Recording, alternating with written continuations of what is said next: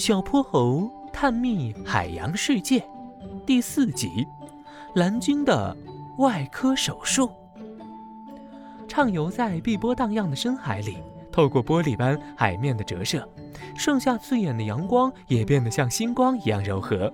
小泼猴驾驶着银光闪闪、大章鱼模样的金斗号潜水艇穿梭其中。哼哼猪早就昏睡过去了，他的嘴角还沾着几粒薯片的残渣，一切都是那么幽静美好。哼哼猪，快别睡了，好像有什么东西在跟踪咱们。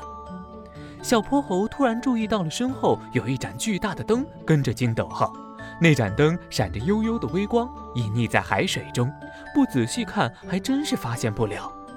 什么？我们被跟踪了？哪儿呢？哪儿呢？哼哼猪立马惊醒，紧盯着显示器屏幕，就在这儿！你看，他已经跟了咱们好几海里了，可惜隔得太远，我还看不出它到底是什么。小泼猴指了指屏幕上那个位置，这还不简单？咱们游过去看看不就好了？哼哼猪接过方向盘，猛地一转，金斗号掉了个头，向着后方猛地前进。哎，万一是什么危险的东西怎么办呀？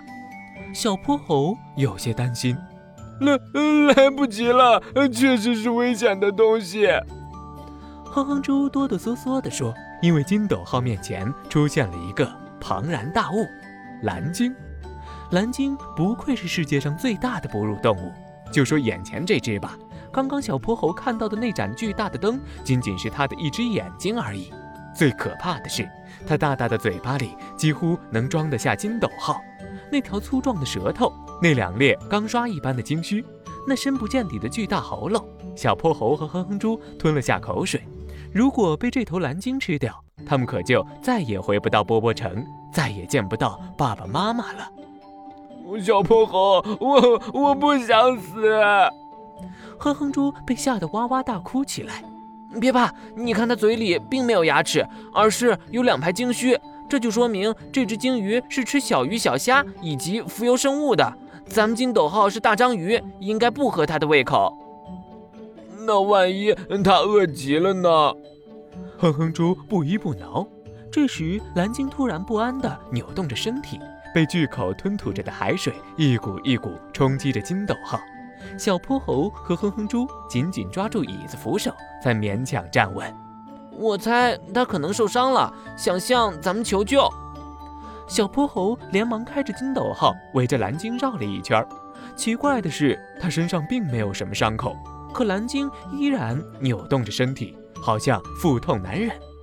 哼哼猪，打开 X 光设备。哼哼猪按下开关，小泼猴立刻就发现了病因：蓝鲸的胃里塞满了塑料袋，这些海洋垃圾无法被消化吸收。再这样下去，蓝鲸会被活活饿死。哼住，咱们必须得帮他把塑料袋掏出来。小泼猴操纵着金斗号的一条腿，这条腿不断伸长，足足伸了二三十米。蓝鲸似乎明白了金斗号的意思，顺从地张开大嘴。金斗号的腿小心翼翼地从蓝鲸的喉咙里伸了进去，一路向前。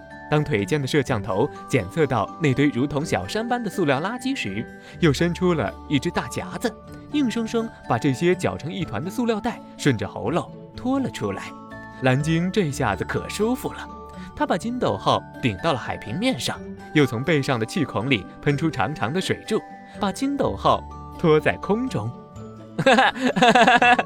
蓝鲸好开心，蓝鲸好开心呀！小泼猴和哼哼猪不停地笑，蓝鲸也高兴极了。它用尾巴把海水拍出巨大的浪花，空灵美妙的歌声不停在海面上回荡。可分别的时间到了，小泼猴挥了挥金斗号的一条腿，蓝鲸也依依不舍地绕着它们游了好几圈。可是他们不得不分离，因为蓝鲸属于大海，而金斗号不过是大海中的过客。小泼猴狠下心。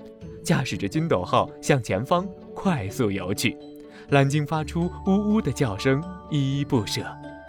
小泼猴，你看，蓝鲸送给我们一道彩虹。哼哼猪指着蓝鲸大喊。小泼猴回头望去，蓝鲸背上像喷泉一样喷出了高高的水柱，上面架起了一道弯弯的彩虹桥，在海面上久久不散。快回去吧，蓝鲸，咱们一定还会再见面的。小泼猴挥了挥手，两串玻璃珠子般的眼泪从他的脸颊滑落。小朋友们，小泼猴来考考你：这只蓝鲸为什么不吃金斗号大章鱼呢？知道答案的小朋友，记得在评论区告诉我们哦。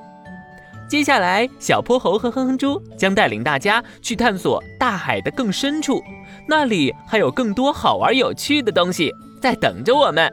让我们驾驶金斗号继续前进吧！